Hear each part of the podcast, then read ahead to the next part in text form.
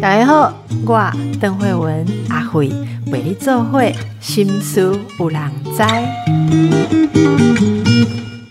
大家好，今天我们节目有非常特别的来宾哦。呃，台湾人自己就觉得，诶，我们就有一种自己的文化，一种特色。可是如果是长期来到台湾啊，然后本来不是在台湾呃出生的人，是怎么看的呢？哈，为什么会有人来到台湾，然后对台湾的情感这么样的深？我们这次请到的是。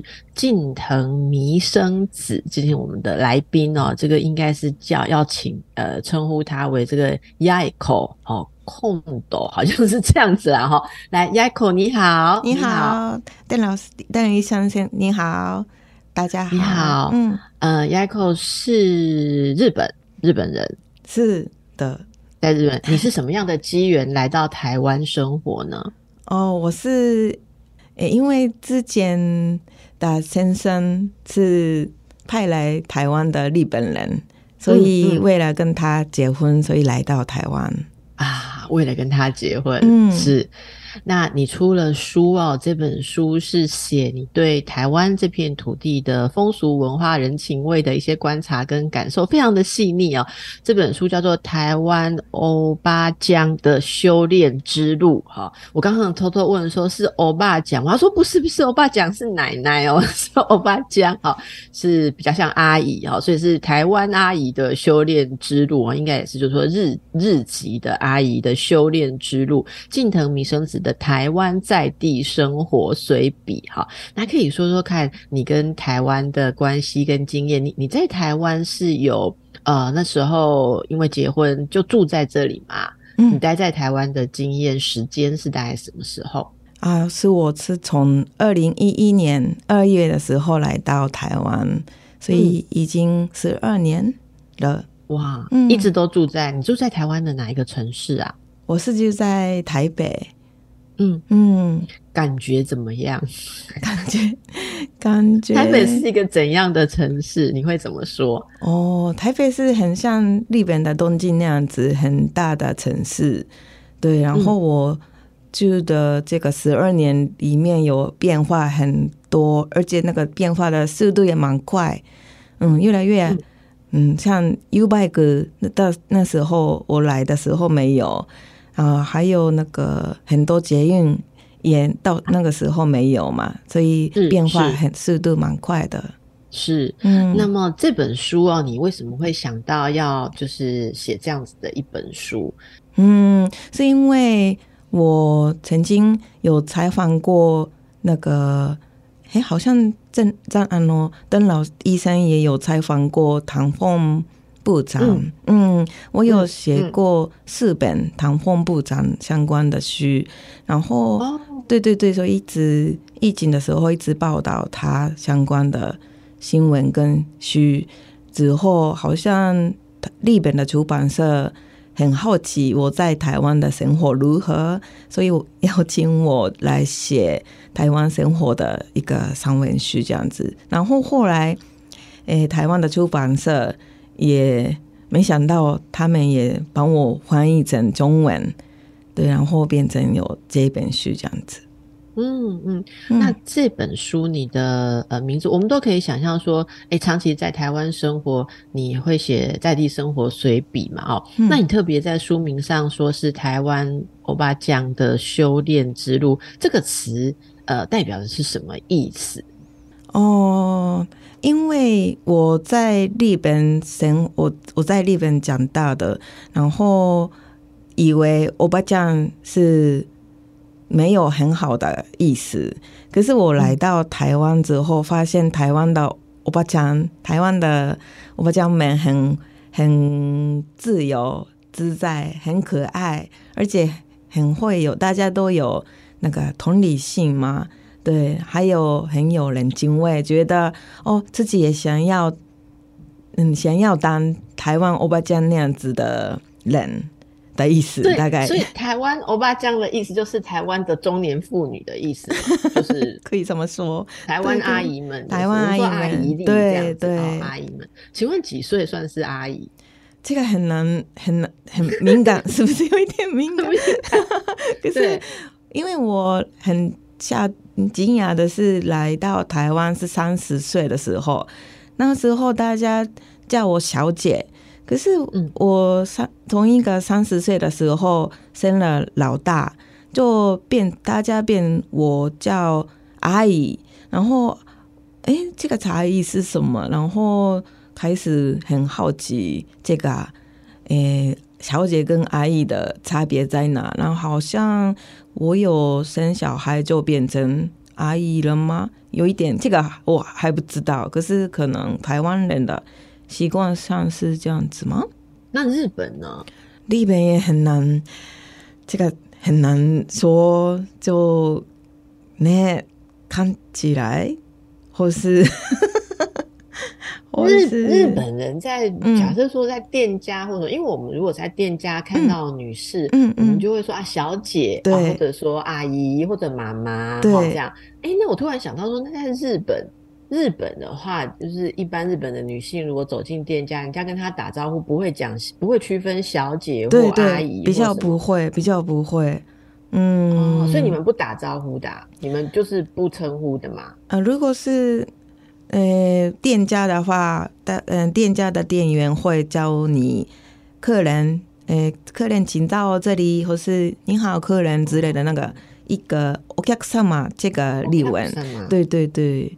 所以比较不会直接叫这些，不会叫那个阿姨或对对对，欧巴桑、欧巴酱，嗯，有啦，我阿妈在日本的时候会被 啊，是啊，哦，对对对对。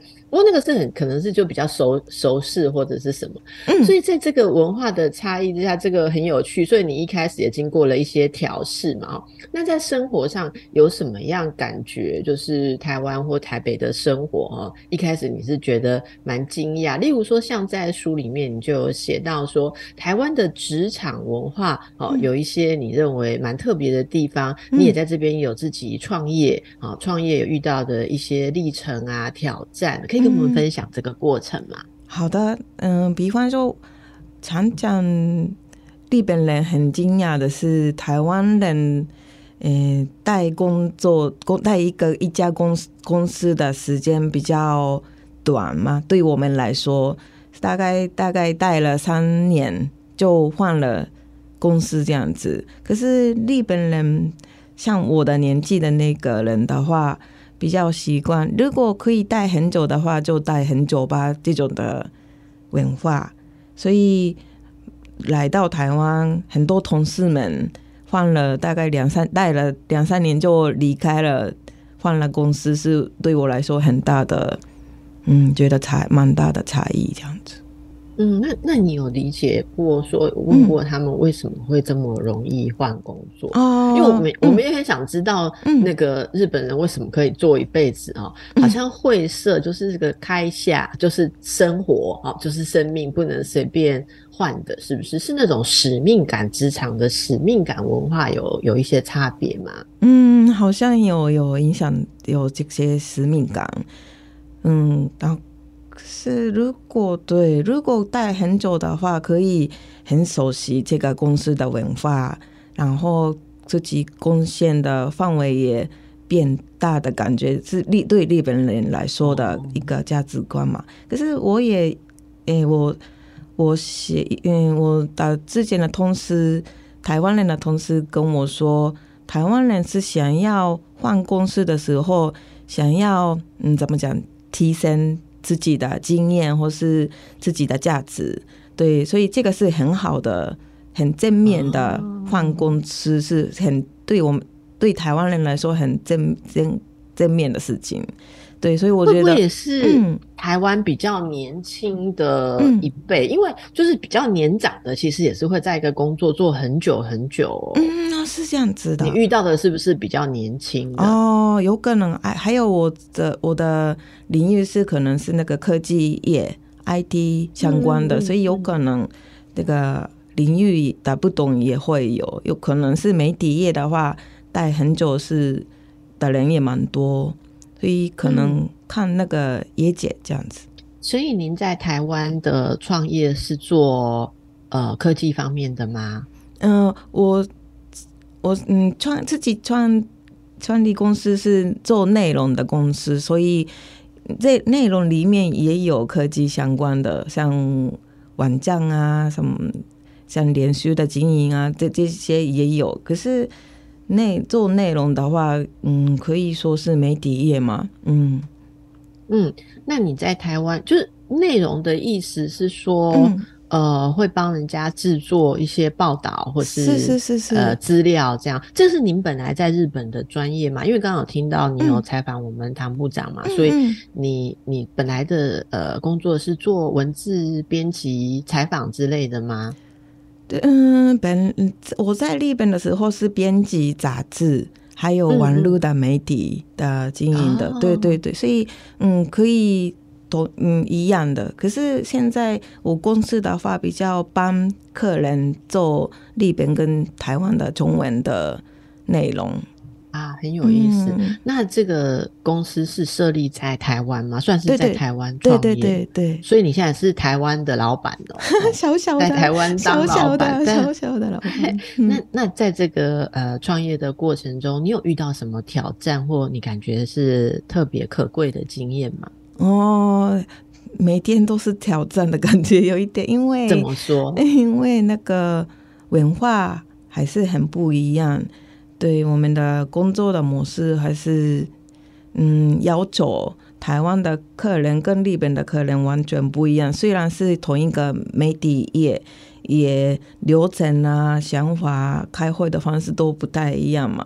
嗯，所以可不可以举个例子啊？就是我们比较难想象，很好奇，说像开会是怎样不同嘞？开会像地本的话，开会之前已经决定好开会的内容的感觉，像为了开会的开会，会有这种的开会。哦，对，可是台湾的话，真的开会哦，就开始讨论这些议题嘛。可是日本人的话，比较我们我是我身边的习惯是，为了下次的开会，我们先聊一下这个吧。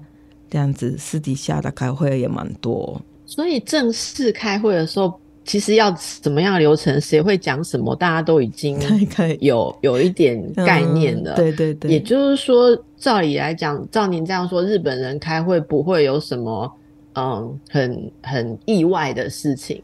嗯，都事先有一点沟通了，是这样吗？对，嗯，大如果是大的、比较大的正式的开会的话，是这样子。嗯，那真的很不一样。对呀，说真的，台湾人开会是真的，你你进去开会的时候，不太知道开完会会出现什么结果。对对对嘛，所以这对你一开始。对你一开始而言是有点惊吓的，是吗？嗯，而且我中文没有很好，所以对我来说这个是很大的挑战。如果开会的内容跟谁会参加开会等等都不知道的状况下，我要怎么控制这个专案，是对我来说很大的挑战。这样子。那所以专案，你依照你以前的习惯，你会在事前想要先找同事先讨论，可是同事却会跟你说啊，明天不是要开会吗？开会再谈就好了，对不对？对对对，哇，这个真的蛮有趣的。那后来你的公司是照你的方式做，还是你就入境随俗了，跟大家一样，现在开会都是抱着未知的心态进去？哦，现如果是自己的公司的话，因为可我自己可以掌握，所以比较照着我。个人的习惯的方式，对。可是跟如果要跟客人开会的话，真的就看状况的感觉。哇，好有趣哦！所以我们要跟你开会的话，就是事前要先讨论好这样子。不用不用不用。嗯。可是说真的，你刚刚客气了，你中文真的很好哎。那中文是来台湾才学的吗？是的，是的。所以很没有很好，还有很。大的进还可以进步的空间，这样。本来是完全都不会嘛？你来台湾之前，对啊，所以一句都不会，一句都不会。对。可是你现在感觉好像是已经在这边很久很久，学了很久了。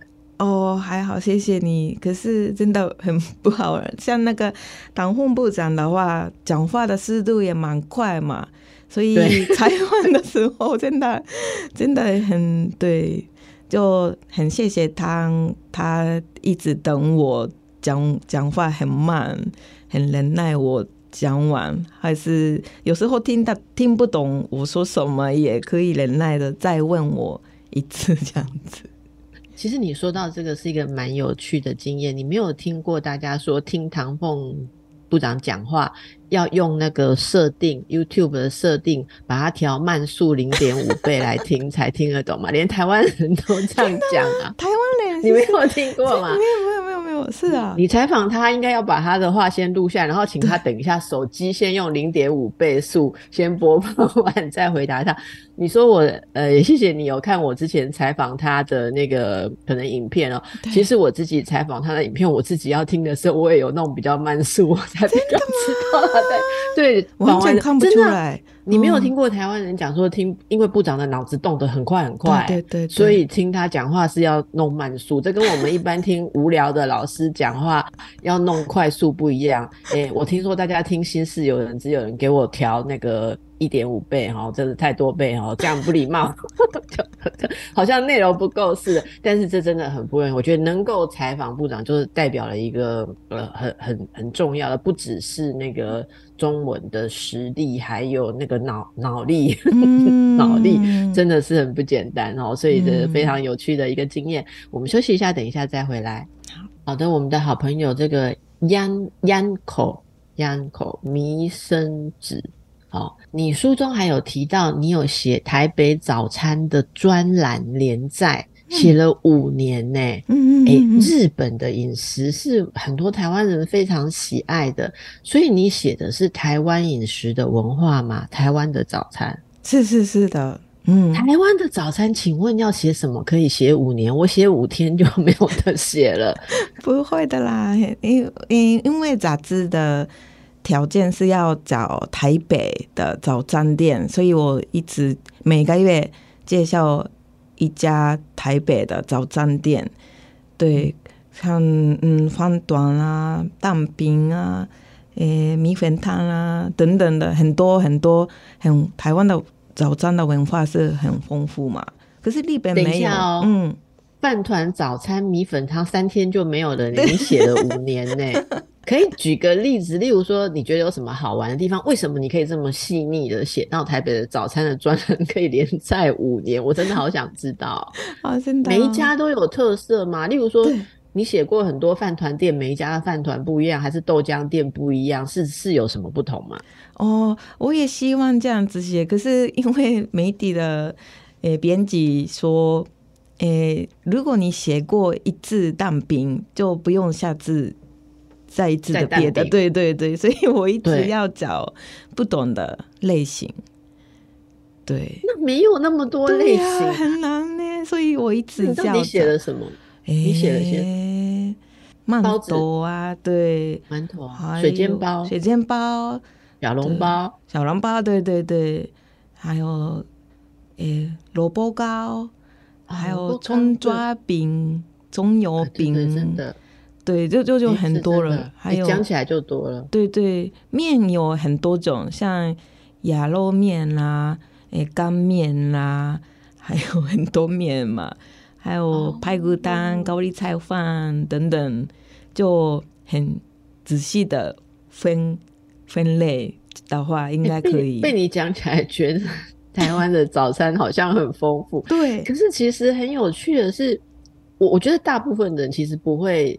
想到有那么多种，因为每一个人住的地方，例如台北人有台北人的习惯，就是吃那几种，你知道吗？然后台南人有台南人的习惯，高雄人高雄人的习惯，台中人台中人习惯，可能大家就是自己那几种轮着吃。可是你你全部观察起来，哎，那是真的有可能可以写很久。那你最喜欢什么？你喜欢吃什么？喜欢。那个高丽菜饭跟排骨蛋，我是很喜欢。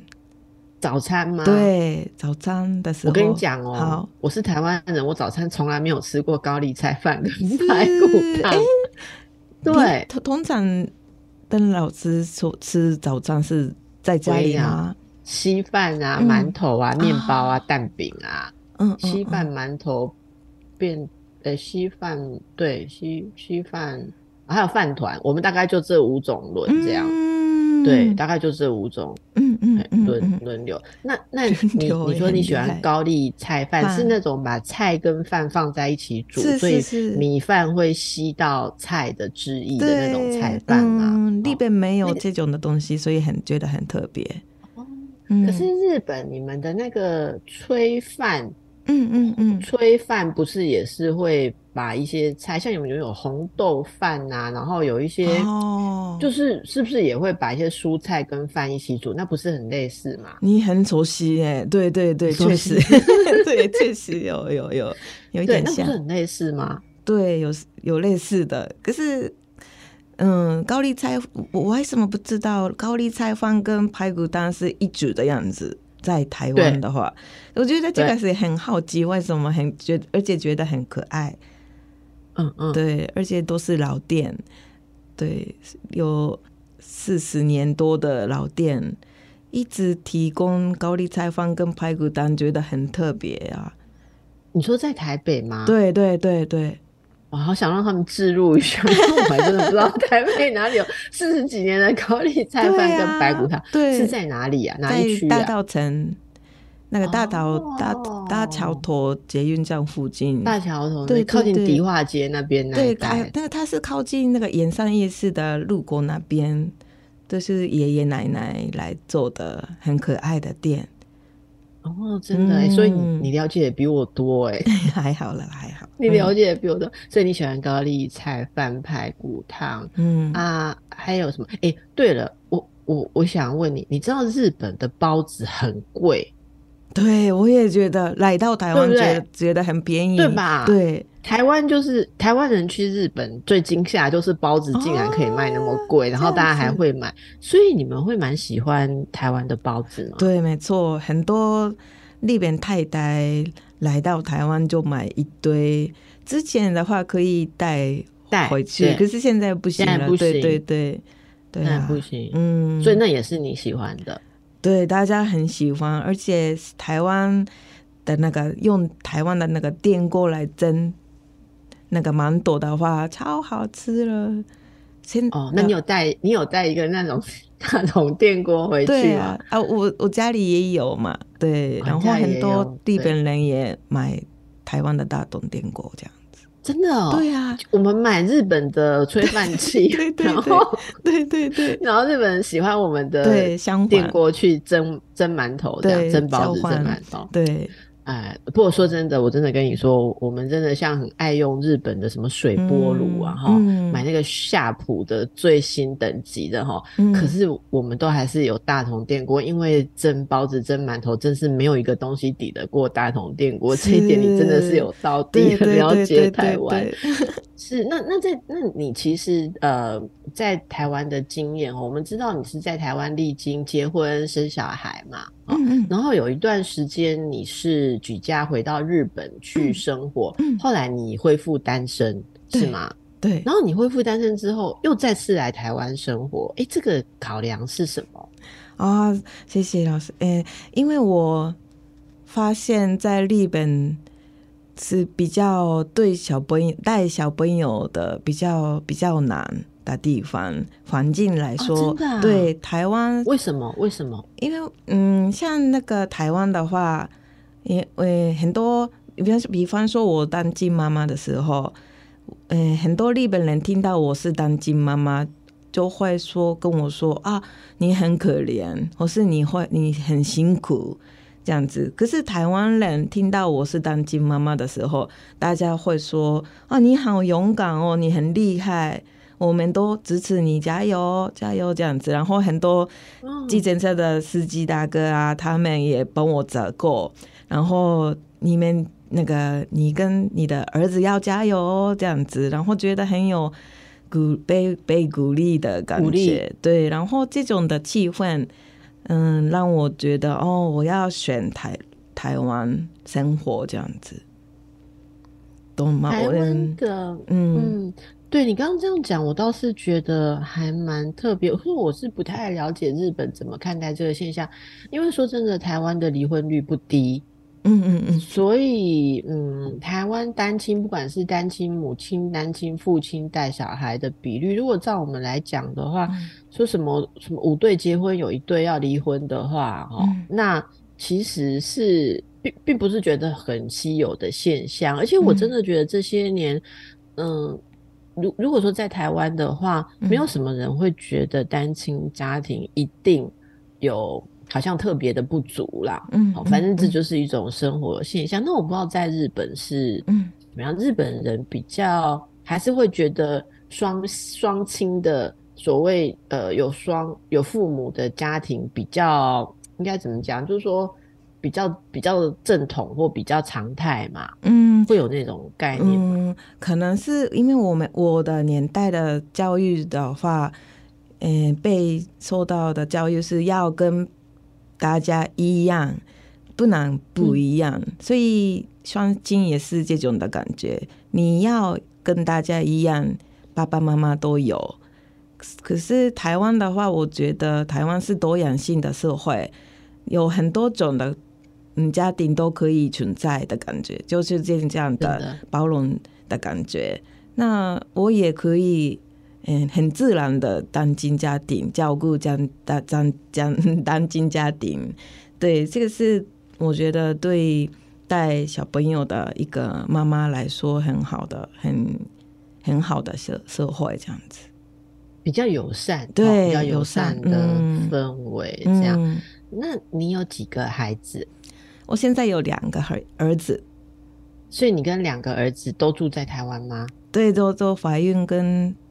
诶，成长都在台湾，所以现在你回到台湾，他们也跟着你在台湾生活，这样，嗯嗯，哦，真的相当不错哎，所以你选择台湾做你长期生活的地方，是很喜欢，然后推一直推广，诶，那个在日本照顾小朋友的妈妈爸爸们也可以来到台湾玩哦，因为台湾的社会是很非常对小朋友很非常友善嘛。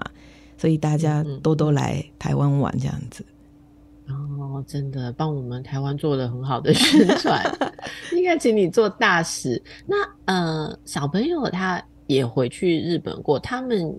也有接触到日本的生活方式或日本的亲戚嘛，例如说你的亲戚，对我我也蛮好奇。那两位我们的小朋友哦，是怎么感觉日本跟台湾生活的差别？他们有没有什么样的呃观察跟心情？嗯，怎么样？嗯，我的老大是现在十一岁，小哎，这个暑假结束后升小六了，所以他比较懂。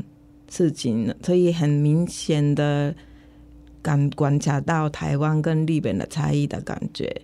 可是日本的话比较没有太很多功课，功课对，好像他觉得台湾的功课蛮多的感觉。日本没有很多功课，诶，国小的话比较没有。可是你们的国小生的书包那种硬硬的书包看起来很大，装很多啊。对对对，那里面装的不是功课吗？对，日本可以放自己的教室里面放那个脚本也没关系。可是好像台湾为了写功课，每天要带回来，有一点对对对很重嘛。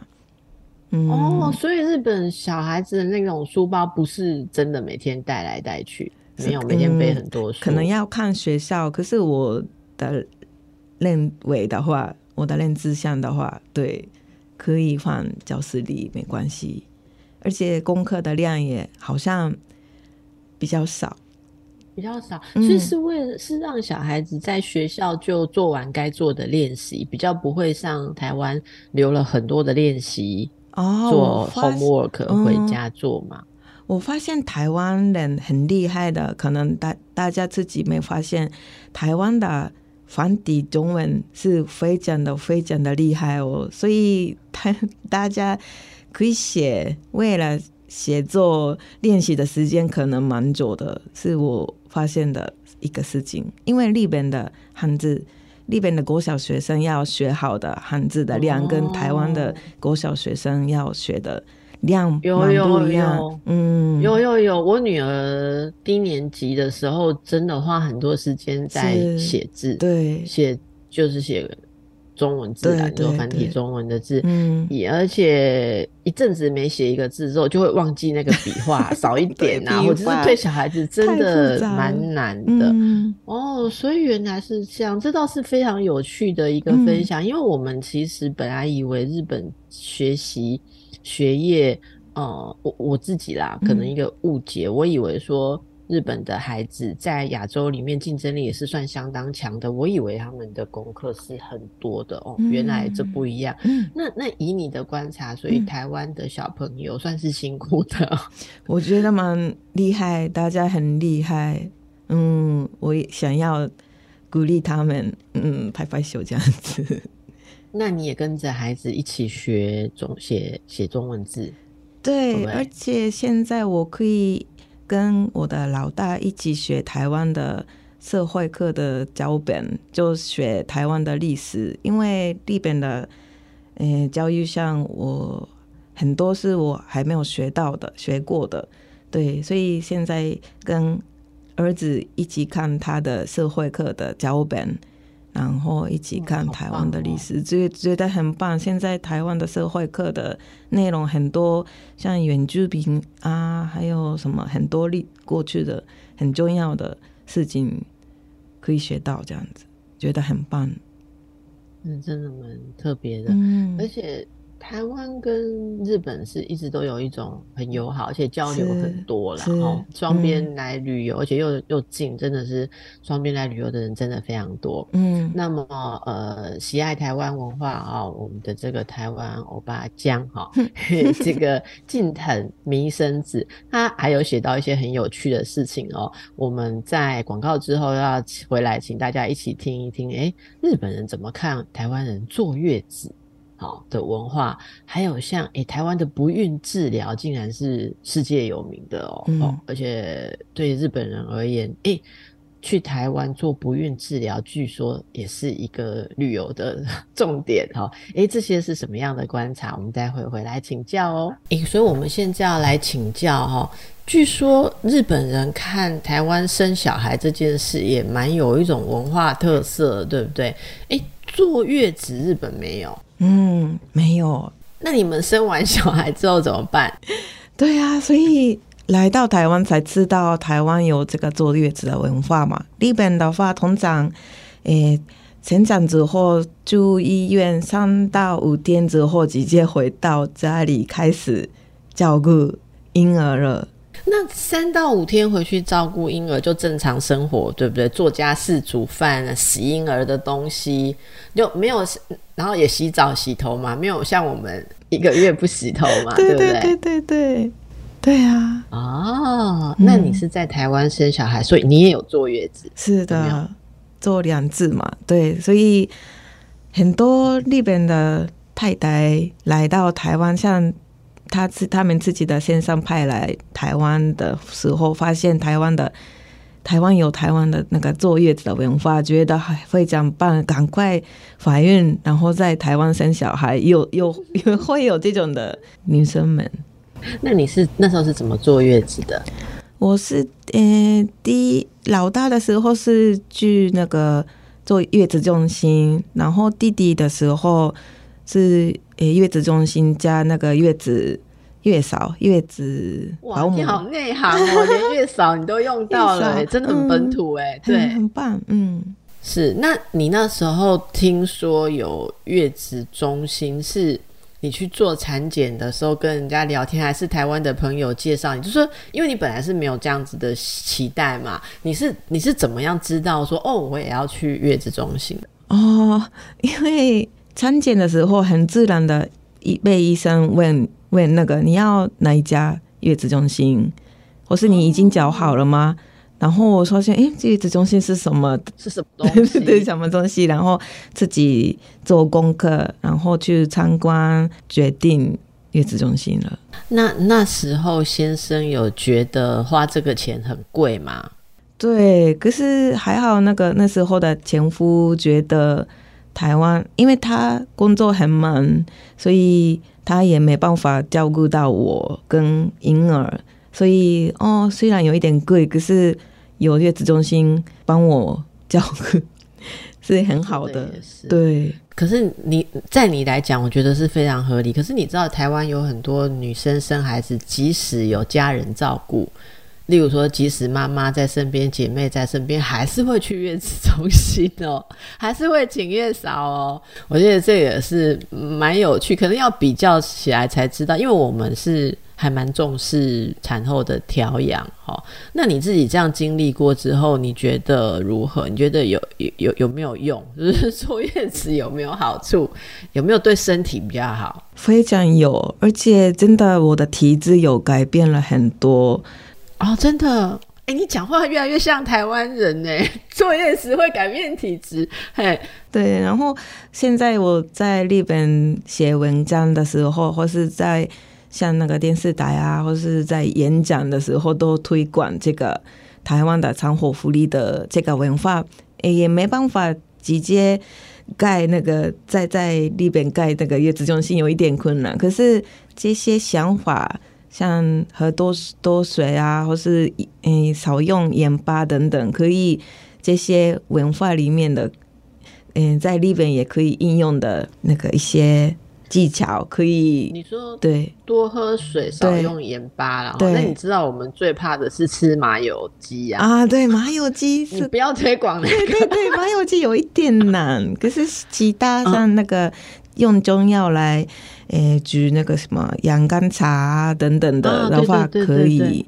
对，其实其实这些是比较现代改进之后的，比较一种健康坐月子。其实传统坐月子，据说是吃的很油腻，就是吃的很补，因为那时候营养不够。然后你说的这个，其实养生派的营养啊清淡，是都是后来比较注重养生的概念的啦。哇，所以这个很特别。可是日本。现在还没有人盖月子中心吗？现在诶，有产后福利的中心或是饭店那那种的感觉，可是他们的概念也不是像台湾这种的中医或是这这些概念是完全不懂的。可是有些会有这种的长有提供长火福利的，对。突然想到一个去日本可以做的生意。可以的，是可以考虑一下，大家可以考虑，各位老板听众们哈。那说到这个人工生殖哦，就是因日本的医学应该也非常先进，对不对？那为什么很多人会慕名来台湾做人工生殖呢？这一方我也不是很专业，可是听说台湾的这个这些方面的技术非常的前进嘛，在全球也非常的嗯积。签名的样子，而且台湾的话，诶，怎么讲？那个可以一次可以用的胚胎，嗯，对对对，比较多嘛，所以，嗯，几率也会变高的样子。哦，你说一次植入的数目，对不对？因为我听说美国好像是最多两个，美国一次只能放两个。那台湾之前的法令好像是比较宽松，可以放三个。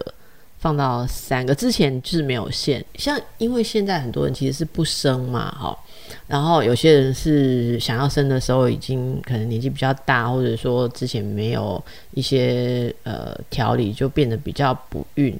可是很多人也说少子化是一种趋势，我不知道你比较日本跟台湾呃两边的文化，在看少子化，哦，你觉得有什么相同相异的观点吗？嗯嗯嗯。是的，我觉得日本的话，因为前面的时候有提到日本照顾小朋友比较辛苦嘛，比较没有友善的环境下，很多年轻人觉得，诶，很多爸爸妈妈那么辛苦，要花很多钱来照顾小朋友的话，啊，那我们也可以选。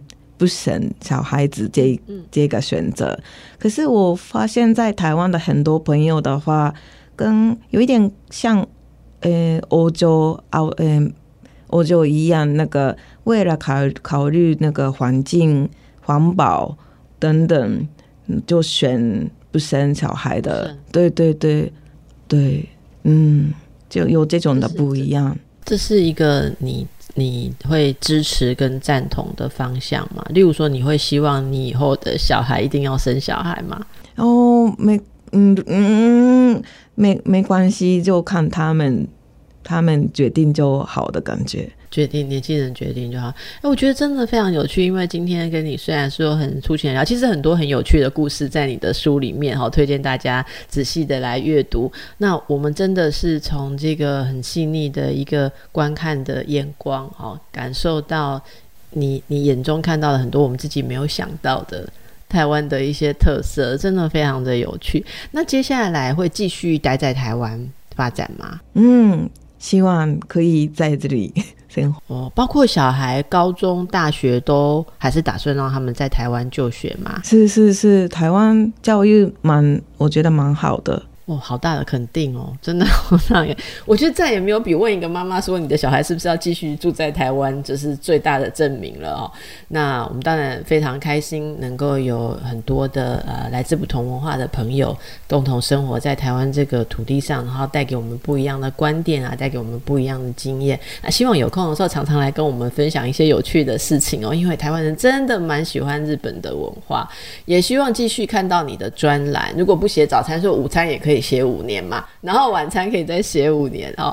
好，非常谢谢你接受我们的采访，那推荐给大家可以来阅读啊，我们有趣的一个心理的观察的书籍，祝福大家，谢谢。